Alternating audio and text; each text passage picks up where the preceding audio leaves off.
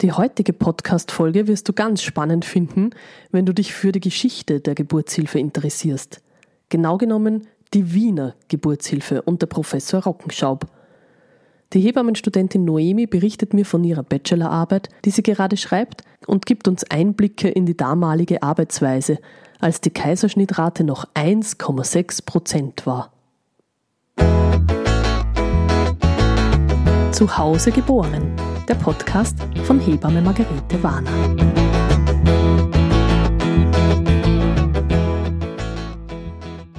Liebe Noemi, du schreibst gerade deine Bachelorarbeit für die Hebammenausbildung, in der du dich mit der Kaiserschnittrate in der Semmelweis Frauenklinik von 1965 bis 85 beschäftigst, die damals bei erstaunlichen 1,6 Prozent lag. In den restlichen Wiener Spitälern war die Rate bei 6 bis 11 Prozent doch deutlich höher, wenn auch das heute kaum mehr vorstellbar ist. Du willst diesen Zahlen auf den Grund gehen und hast auch einige Experten interviewt, die in dieser Zeit als Geburtshelferinnen, Hebammen oder Kinderärztinnen gearbeitet haben. Aber lass uns mal ein bisschen Struktur reinbringen. Welchen Titel hat denn deine Arbeit? Meine Arbeit hat den Titel Sektio-Indikationen und Outcome der Kinder in der Semmelweis Frauenklinik unter der Leitung von Alfred Rockenschaub in den Jahren 1965 bis 1985. Für eine Bachelorarbeit ein sehr langer Titel, auch eine sehr lange Bachelorarbeit. Viele behaupten ja, das ist schon eher Masterarbeitsniveau. Da hast du ein bisschen was angetan. Aber ich finde es ja immer toll, wenn sich Hebammenstudentinnen was trauen und wirklich tolle Forschungsarbeit machen. Erzähl ein bisschen was zum Hintergrund, auch zu dem Projekt vom Rockenschaub, weil das kennen vielleicht viele nicht. Also mir ist schon vor der Hebammenausbildung sein Buch in die Hände gefallen, Gebären ohne Aberglaube, wo er in der Einleitung dieses Projekt in der Semmelweis Frauenklinik beschreibt. Was wichtig ist über sein Projekt zu sagen, er wollte nicht einfach nur radikal die Kaiserschnittrate senken. Er war einfach der Überzeugung, dass eine weitgehend interventionsfreie Geburtshilfe in Verbindung mit einem großen, intensiven Programm an Schwangerenvorsorge und Geburtsvorbereitung, das hat alles auch in der Semmelweis Klinik gratis stattgefunden, einfach die beste Geburtshilfe ist und die besten Zahlen hervorbringt. Hatte er da gleich so ein Team? Ich meine, das ist ja doch ein recht gewagtes Projekt gewesen. Waren da viele auf seiner Seite oder gab es da auch Kritiker? Es gab immer Kritiker, auch in seinem Team noch. Es heißt aber auch, dass er sich sukzessive sein Team sozusagen gebildet hat in der Semmelweis Klinik, Ärztinnen und Ärzte angestellt hat, die ihn in seinem Projekt unterstützen. Zudem heißt es auch, er hat einfach autoritär auch diese Kaiserschnittrate so durchgesetzt und diese interventionsfreie Geburtshilfe. Man musste ihn zum Beispiel immer anrufen, wenn man eine Sektio, also einen Kaiserschnitt durchführen wollte. Viele Oberärzte und Oberärztinnen haben das gemacht, manche auch nicht, wie ich in den Interviews erfahren habe.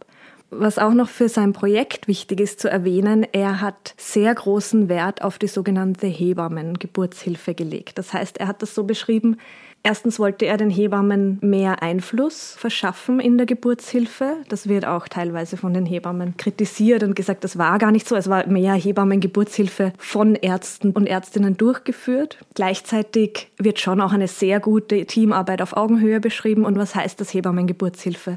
Es heißt, wenn ich es jetzt ungefähr in seinen eigenen Worten wiedergebe, dass auch die Ärztinnen und Ärzte so handeln, als ob sie primär Hebammen wären und als ob es die ganze geburtshilfliche Technik eigentlich nicht gäbe und dass es auch ein sehr vorausschauendes Arbeiten ist. Was waren so deine Forschungsfragen für deine Arbeit? Die Hauptforschungsfrage ist, was waren Sektio-Indikationen, also Indikationen zum Kaiserschnitt in der Semmelweis Frauenklinik in dieser Zeit und wie war das Outcome der Kinder? Mit der Idee, dass das vielleicht ein schlechteres war, nehme ich an, weil 1,6 Prozent, da würde ja heute jeder sagen, um Gottes Willen, da sterben ja die Kinder und die Frauen reinweise, oder? Das wäre sofort das Argument heute. Genau, die Hauptkritikpunkte sind natürlich, okay, erst nochmal die Frage, wie war die Sterblichkeitsrate von Frauen und Kindern? Das ist geklärt, das hat er erforscht, das hat er publiziert, die war gleich bis sogar niedriger als im Durchschnitt von Wien wobei diese Zahlen zur niedrigeren Sterblichkeit von Müttern und Kindern so kleine Fallzahlen sind, dass man ein bisschen aufpassen muss, ob man da wirklich statistisch was drüber sagen kann. Was einfach interessant dran ist, ist, dass weniger Kinder in der Postperinatalphase gestorben sind. Das heißt, ab sieben Tage nach der Geburt bis zu einem Jahr nach der Geburt sind signifikant weniger Kinder, die in der Semmelweis Klinik geboren waren, gestorben, als im Durchschnitt von Wien.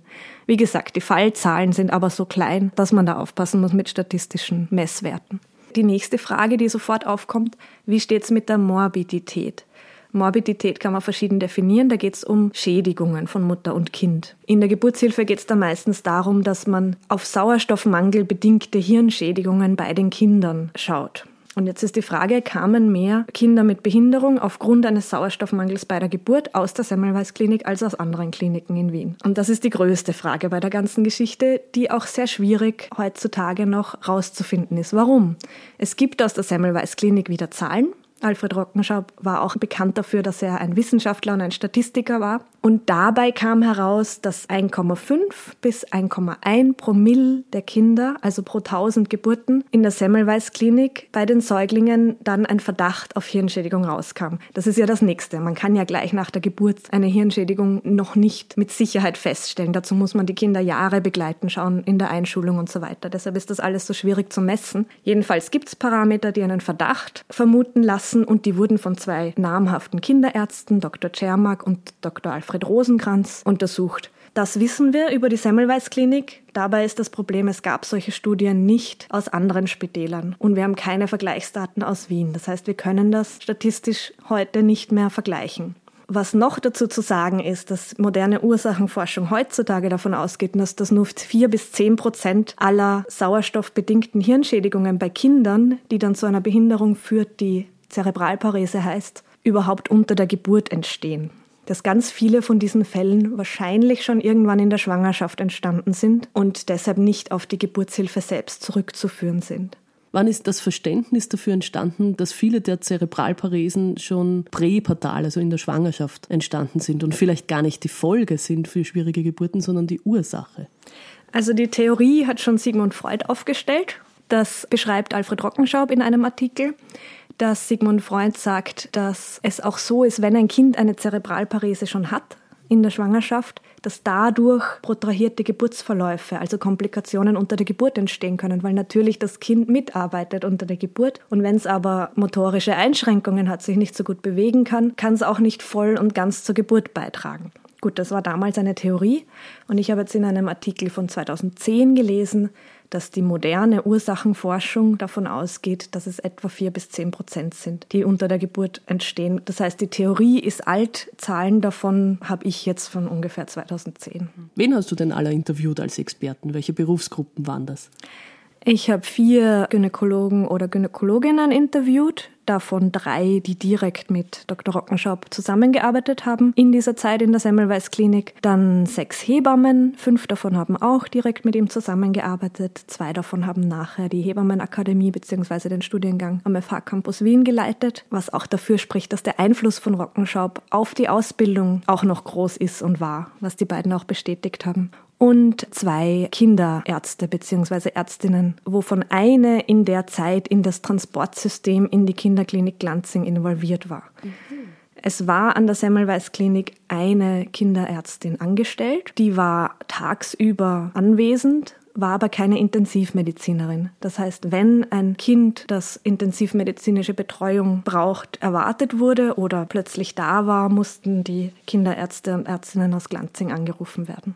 Ich habe auch mit der Tochter von Dr. Alfred Rockenschaub gesprochen, Dr. Susanne Rasul Rockenschaub, die mir auch Zugang zu weiterer Literatur, zum Teil auch unveröffentlichter Literatur verschaffen konnte, weil er hat nur wenig publiziert in wissenschaftlichen Peer-Reviewed Journals und von seinem Hauptartikel über das ganze Projekt, den er 1990 verfasst hat, gibt es eine Langversion, die nicht publiziert wurde. Die wurde 1990 im Lancet als Letter to the Editor, eine kurze Version, die nur zwei Seiten hat, publiziert. Und die lange Version habe ich zum Beispiel von ihr bekommen, wo noch viele interessante Informationen über eben kindliche Hirnschädigungen, diese Erforschung und so weiter drinstehen. Was war das spannendste Gespräch? Die Interviews waren grundsätzlich für jetzt eine angehende Hebamme extrem spannend, weil man einfach so viele Blickwinkel auf Geburtshilfe und so viele andere Blickwinkel auf Geburtshilfe mitbekommen hat. Und es waren in fast allen Gesprächen der eine oder andere Moment, wo ich mir gedacht habe, wow, ich lerne so viel, auch wenn diese Arbeit extrem aufwendig ist. Das, was ich gerade alles mitbekomme über was essentiell ist in der Geburtshilfe, ist einfach extrem lehrreich. Ein Satz, der mir zum Beispiel geblieben ist von einem Gynäkologen ist,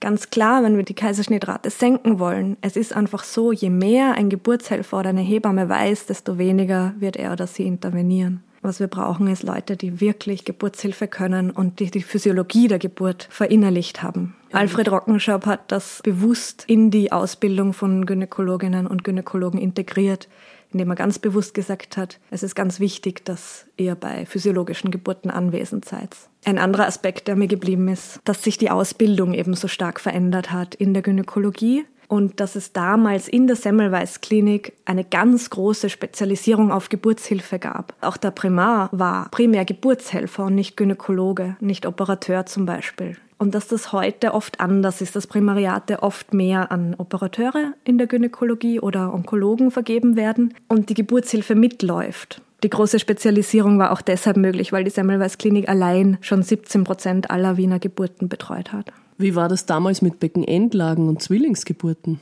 Die Beckenendlagen und Zwillingsgeburten haben einen großen Beitrag zur niedrigen Sektiorate in der Semmelweis Klinik geleistet, weil es gibt dieses 5% Beckenendlagen kollektiv. Das heißt, wenn man wirklich konsequent Beckenendlagen vaginal entbindet, und das war so an der Semmelweis Klinik, dann hat man schon einmal 5% weniger Kaiserschnittrate. In anderen Kliniken wurden damals auch Beckenendlagen vaginal entbunden, aber nicht mit der gleichen Konsequenz, nicht mit der gleichen Expertise und Übung und auch nicht mit der gleichen Geduld. Zwillinge wurden an der Semmelweis Klinik auch ähm, konsequent vaginal entbunden. Ich weiß aber nicht, wie das in anderen Häusern war, ob das dort weniger gemacht wurde oder auch gleich viel. Es war damals grundsätzlich der Kaiserschnitt noch eine viel gefährlichere Operation. Es gab die Anästhesietechnik nicht wie heute, also die Epiduralanästhesie, der Kreuzstich für den Kaiserschnitt war noch nicht so verbreitet. Deshalb hat man schon geschaut, dass man grundsätzlich weniger Sektionen, weniger Kaiserschnitte macht. In Bezug auf Zwillinge kann ich es jetzt nicht beantworten. Wie schaut es aus mit den Zangen- und Saugglockengeburten?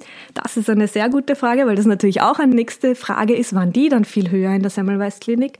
Nein, waren sie nicht. Zangengeburten waren bei 1,7 Prozent ungefähr, Saugglocken bei 0,6 Prozent. Und was dazu kommt, viele Expertinnen haben auch gesagt, dass Zangengeburten in der Semmelweis-Klinik extrem gut beherrscht wurden und dass es schade ist, dass es dieses Wissen gar nicht mehr gibt heutzutage, weil es gibt verschiedene Indikationen für ein Vakuum und für eine Zangengeburt. Und wenn eine Zange gut angelegt ist, kann man damit Kaiserschnitte vermeiden. Und wenn sie gut durchgeführt ist, können sie auch schonender fürs Kind sein, weil es ein anderer Zug ist und eine bessere Führung.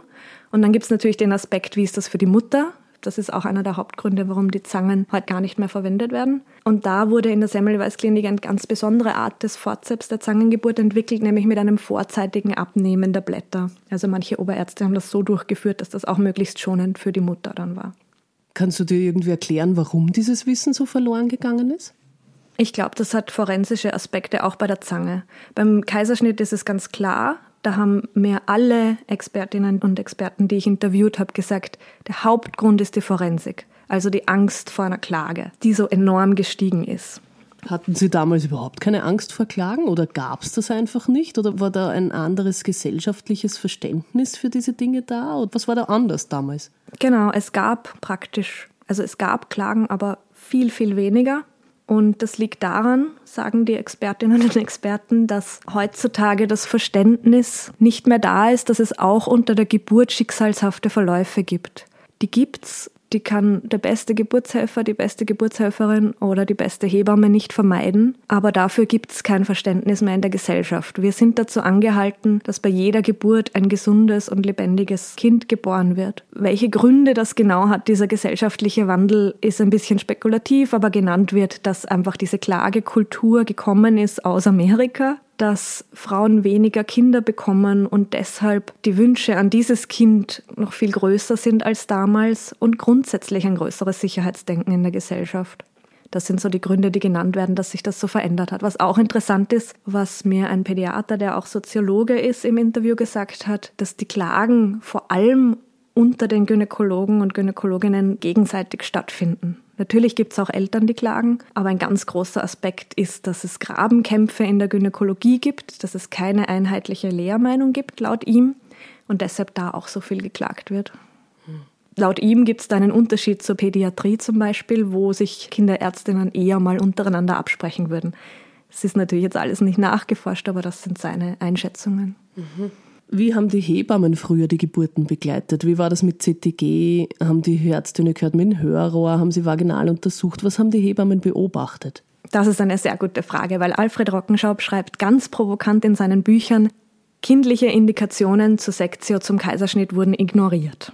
Wir haben Kaiserschnitte nur aus mütterlicher Indikation durchgeführt. So. Deshalb auch die Kritik mit der größeren Schädigungen von Kindern. Brutal würde das heißen, auf das Kind hat überhaupt keiner geschaut. Geschaut haben sie auf jeden Fall drauf, das schon. Er vertritt auch, dass man mit dem Hörer oder dem Doppton auf jeden Fall Herztöne kontrollieren soll.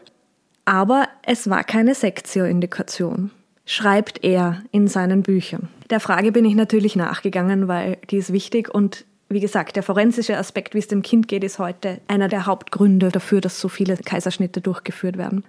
Damals hat man mit dem Pinaschen Hörrohr, also mit dem Holzhörrohr, die Herztöne kontrolliert, sehr konsequent. Die Hebammen beschreiben wirklich alle 10 bis 15 bis 20 Minuten in der Eröffnungsperiode, alle paar Wehen in der Austrittsperiode. Welche Maßnahmen wurden ergriffen? Als erstes mal Lagewechsel. Es wurde Sauerstoff gegeben, was heutzutage nicht mehr Legeartis ist, trotzdem noch gemacht wurde. Und es wurden, wenn die Geburt schon weit genug fortgeschritten war, natürlich auch eben Zangenextraktionen oder Vakuum gemacht. Dann habe ich nachgebohrt, was ist denn, wenn in der Öffnungsperiode plötzlich die Herztöne schlecht sind? Es gibt ja Herztonmuster, wo wir einfach wissen, das Kind ist kurz davor zu sterben zum Beispiel. Naja, die Antwort war, wenn wir nicht eingreifen. Was soll denn sein? Ich kann mich jetzt kaum an Herztöne erinnern, die in der Eröffnungsperiode plötzlich abgerasselt sind, weil wir haben die Geburten nicht forciert. Wir haben wenig Wehenmittel gegeben. Gab's schon, aber wenig. Wir haben wenig eingeleitet. Wir haben wenig interveniert. Und deshalb gibt es kaum kindliche Indikationen, die unabhängig sind von mütterlichen. Es gibt Gründe wie eine vorzeitige Plazentaablösung, einen Nabelschnurvorfall. Natürlich wurde dann auch ein Notkaiserschnitt durchgeführt, auch in der Semmelweis-Klinik. Das sind aber mütterliche Indikationen, beziehungsweise Nabelschnurvorfall wird auch in der Literatur von Rockenschaub als einzige kindliche Ausnahme genannt. Also auch ein Satz, der mir hängen geblieben ist aus einem Interview, ist, Wehen töten nicht. Eine natürliche Geburt ist nicht gefährlich. Und das meine ich mit diesem Gesamtkonzept. Rockenschab wollte nicht einfach nur die Kaiserschnittrate rapide senken, sondern er hat ein Gesamtkonzept von einer weitgehend interventionsfreien oder interventionsarmen Geburtshilfe vertreten, wodurch in der Eröffnungsperiode kaum eine plötzliche, wirklich pathologische Veränderung der Herztöne auftritt, die zu einem notfallmäßigen Eingreifen führen muss. Mhm. Was schon kritisiert wird, ist, dass die Austrittsperiode oft sehr lang war, dass es da sehr wohl protrahierte Verläufe gab, wo sich manche Hebammen auch Sorgen gemacht haben und gemeint haben, da wäre es einfach gescheiter gewesen, ein bisschen eine weniger dogmatische Vorgehensweise vom Chef zu haben. Manche Oberärzte haben auch gesagt, ich habe mir dann meine Indikationen gebastelt. Also es haben nicht alle zu 100 Prozent in diesen Grenzfällen dieses Ignorieren, wie Rockenschaub es beschreibt, der kindlichen Indikationen durchgezogen. Und was auch das Wichtige ist, Alfred Rockenschaub war ein ZTG-Gegner.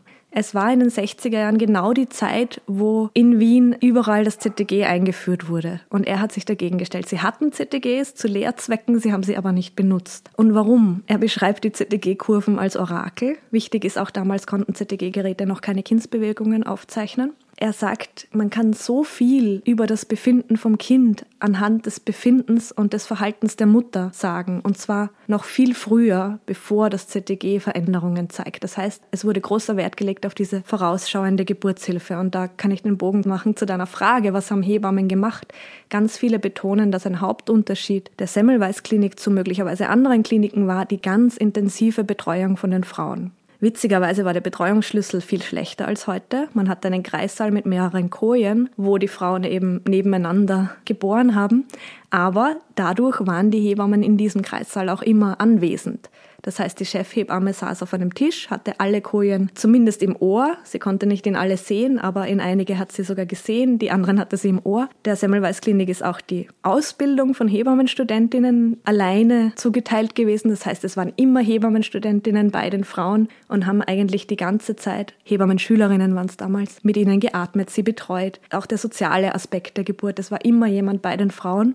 Und deshalb wurde ganz großer Wert darauf gelegt, auf das Beobachten der Frau, das Befinden der Frau. Und wenn das Befinden der Frau nicht mehr physiologisch war, das wurde dort sehr früh erkannt und dann wurde auch einmal eingegriffen über Gespräche, über Betreuung, über Lagewechsel und all diese sanften Maßnahmen helfen zu dem Zeitpunkt auch noch. Was heute der Unterschied ist, ist, dass wir auch wegen der Dokumentationspflicht und so nicht mehr so viel die Möglichkeit haben, die ganze Zeit bei der Frau zu sitzen. Und deshalb diese sogenannten plötzlichen Veränderungen der Herztöne auch beobachten, die gar nicht so plötzlich vielleicht gewesen wären, wenn die Geburtshilfe wie damals so betrieben werden würde, dass wir die ganze Zeit anwesend sind und die Frauen beobachten.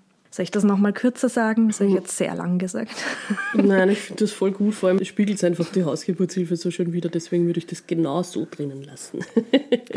genau, das ist nämlich was, was bei der Hausgeburtshilfe selbstverständlich ist. Und was ich an dem Projekt in der Semmelweis Klinik so schön finde, ist, dass der Alfred Rockenschaub wirklich ja bei holländischen Hebammen viele Jahre gelernt hat und deshalb versucht hat, Aspekte aus der außerklinischen Geburtshilfe in die Klinik reinzubringen. Und das zu einem großen Teil auch geschafft hat. Das ist auch was, was wir uns zum Beispiel für heute mitnehmen können. Es gibt natürlich den Unterschied, aber es ist möglich, Aspekte aus der intensiven Betreuung, die man zu Hause hat und aus der physiologischen Geburtshilfe in die Klinik hineinzubringen. Schon allein eine gratis intensive Geburtsvorbereitung, eine interdisziplinäre mit Physios, Hebammen und, wenn nötig, Psychologinnen war dort einfach gegeben. Das ist ja noch gar nicht so lange her, dass das nimmer gibt, oder? Ich habe gehört, dass die Geburtsvorbereitung an der Semmelweis Klinik eigentlich bis zuletzt zugänglich war, sehr günstig oder kostenlos, das weiß ich nicht genau, dass auch Akupunktur sehr günstig für die Frauen zur Verfügung stand und dass das eigentlich erst mit der Übersiedelung ins neue Krankenhaus Nord nicht mehr so ist. Da müsste ich aber noch mal genauer nachfragen, welche Angebote sie jetzt im Krankenhaus Nord genau noch haben.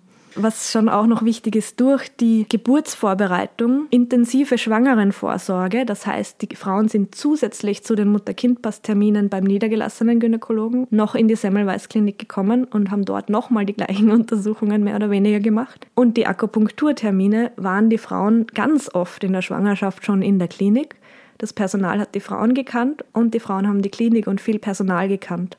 Und das wird auch in den Interviews oft genannt als ein präventiver Aspekt zu geburtshilflichen Eingriffen. Es gibt ja auch da eine Studie, die du gelesen hast zum Thema, warum die Säuglings- und Müttersterblichkeitsrate auch in der Zeit so gesunken ist, dass es gar nicht die verbesserte Medizintechnik und die höhere Kaiserschnittrate und so weiter sind, sondern dass das eben gesellschaftliche Faktoren sind, oder? Und die Geburtsvorbereitung eben auch, dass die einen ganz hohen Stellenwert hat, was gesunde Geburten angeht. Ja, das ist eine Studie von einem Pädiater, mit dem ich auch ein Interview geführt habe, der eben auch Soziologe ist.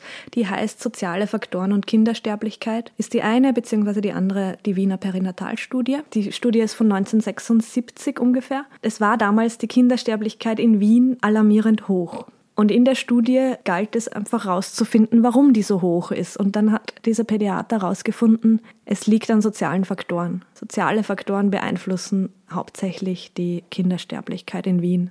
Das hat Alfred Rockenschab sofort als Hinweis genommen, dass es Sinn macht, eine Vollzeitpsychologin an der Semmelweis Klinik anzustellen. Also das war seine Reaktion darauf. Zusätzlich zur Geburtsvorbereitung, die es schon gab, wurde diese Psychologin angestellt und das Programm ausgeweitet. Und auch Alfred Rockenschab war der Meinung, dass hauptsächlich soziale Faktoren und Entwicklungen in der Hygiene zur Verbesserung der Kinder- und Müttersterblichkeit in der Geburtshilfe geführt haben. Er hat nämlich die Geburtshilfe von Lukas Boer aus dem auslaufenden 18. Jahrhundert analysiert und herausgefunden, dass wenn man alle Fälle von Kindbettfieber, die es ja heute nicht mehr gibt, rausrechnet, man auf die gleiche Müttersterblichkeit wie in den 70er, 80er Jahren in Wien kommt. Daraus hat er geschlossen, es gab eigentlich, wie er es radikal wieder mal formuliert, keine nennenswerten Entwicklungen in der Gynäkologie. Ich habe diese Frage auch den Expertinnen gestellt und viele meinten, naja, was schon wirkliche Fortschritte waren, war der Ultraschall und auch, dass wir bessere Medikamente haben.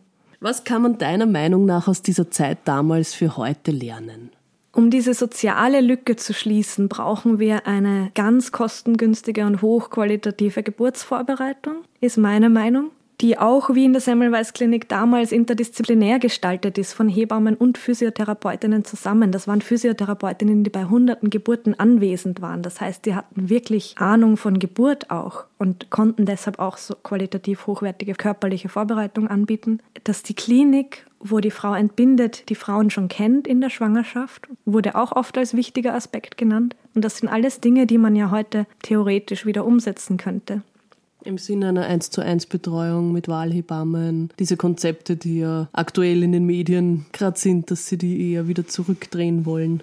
Da weiß man ja auch aus Studien, dass die 1 zu 1 Betreuung die Geburt am sichersten macht. Da geht es ja nicht um Dinge wie Komfort oder so, da geht es um Sicherheit von Mutter und Kind bei der Geburt. Und an der Semmelweis Klinik war keine 1 zu 1 Betreuung gegeben, aber zumindest hat die Klinik die Frauen gekannt. Man weiß ja auch, dass einfach Gebären einen Ort braucht, der einem vertraut ist. Und durch diese intensive Schwangerenbetreuung, Geburtsvorbereitung und Akupunkturtermine kannte die Frau einfach schon die Klinik. Und das ist, glaube ich, ein wichtiger Aspekt, der heute noch total relevant ist für die klinische Geburtshilfe. Und ich finde, man kann sich grundsätzlich auch mitnehmen, was auch einige Expertinnen sagen, dass ein Mensch mit Idealen, der hinter seinem Team steht, auch wirklich was verändern und bewirken kann. Und in der Geburtshilfe brauchen wir viel Veränderung dass man Kritiker aushalten muss und warum hat er die ausgehalten? Er wurde nie verurteilt, so viel ich weiß, wobei das nicht so leicht rauszufinden ist. Warum nicht, habe ich gefragt, die Expertinnen, weil er viel wusste weil er argumentieren konnte. Also es war nicht, es war kein Glück, er war radikal ja, aber er war breit gebildet in Physiologie, in Pathologie, in Bakteriologie, Hormonen. Er kannte sich einfach in all diesen Gebieten wirklich gut aus und da komme ich wieder auf das zurück. Je mehr man weiß, desto weniger greift man ein in der Geburtshilfe.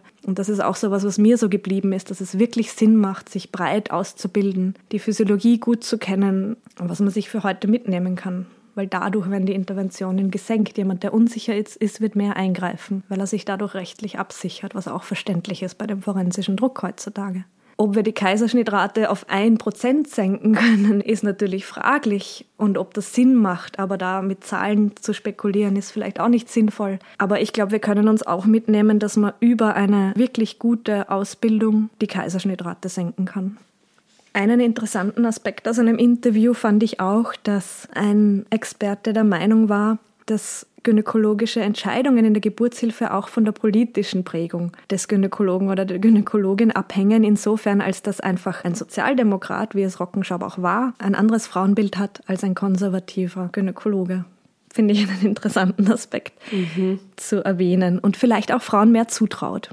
Ein anderer Kritikpunkt an der Semmelweis Klinik war, als diese guten Zahlen herausgekommen sind, eben gleiche bis niedrigere Sterblichkeitsrate, extrem geringe Morbidität, also Verdacht auf Hirnschädigungen bei den Säuglingen. Na gut, ihr habt ja besseres Klientel. Also die Frauen, die zu euch kommen, sind gesünder. Auch das wurde untersucht als Reaktion auf diese Kritik von Alfred Rockenschaub und er schreibt dazu, dass eher herauskam, dass die Semmelweis Klinik unter Anführungszeichen sozial schlechter gestellte Frauen besonders anzog und grundsätzlich, wie gesagt, haben sie 17 Prozent aller Wiener Geburten betreut. Das heißt, es muss eine gewisse repräsentative Auswahl an Klientel gegeben haben, auch in der Semmelweis Klinik. Rockenschop wird als wahnsinnig guter Redner, Lehrer und Geschichtenerzähler beschrieben von seinen Schülern und Schülerinnen. Und ich möchte deshalb auch mit einem Zitat von ihm abschließen.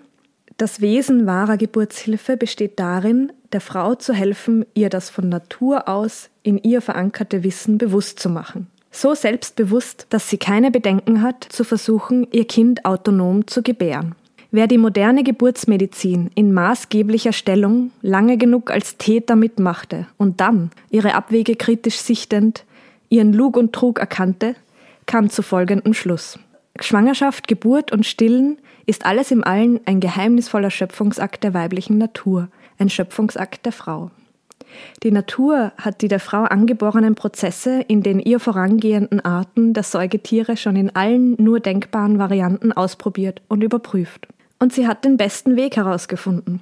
Das heißt aber nicht, dass sie auch einmal der eine oder andere Fehler unterlaufen kann. In Summe sind ihre Fehler aber ungemein seltener anzutreffen und sind weit weniger schwerwiegend als jene, die der geburtsmedizinischen Methodik zuzuschreiben sind. Ich meine die Methoden, die jene Schädigungen zur Folge haben, die man dann der Natur und Umwelt unterstellt. Das geburtsmedizinische Establishment dreht nämlich die Dinge einfach um und behauptet unter der Vorgabe einer darauf ausgerichteten Wissenschaftlichkeit, die Schädlichkeit lege nicht an seiner Methodik, sondern an den Unzulänglichkeiten der Natur, wogegen es eben seine Methoden einzusetzen gelte. Ich finde, dieses Zitat fasst auch recht gut Rockenshops Einstellung zur Geburtsmedizin zusammen. Er fürchtet sich wirklich davor, vor den Schäden, die manche Methoden anrichten können und ist der Meinung, wir müssen die einfach viel zurückhaltender einsetzen und viel vorsichtiger mit den Frauen umgehen.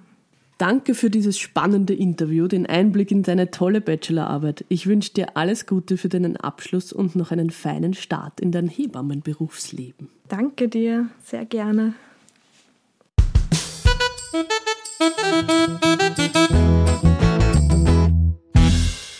Du bist ein echter Zuhause geboren Fan?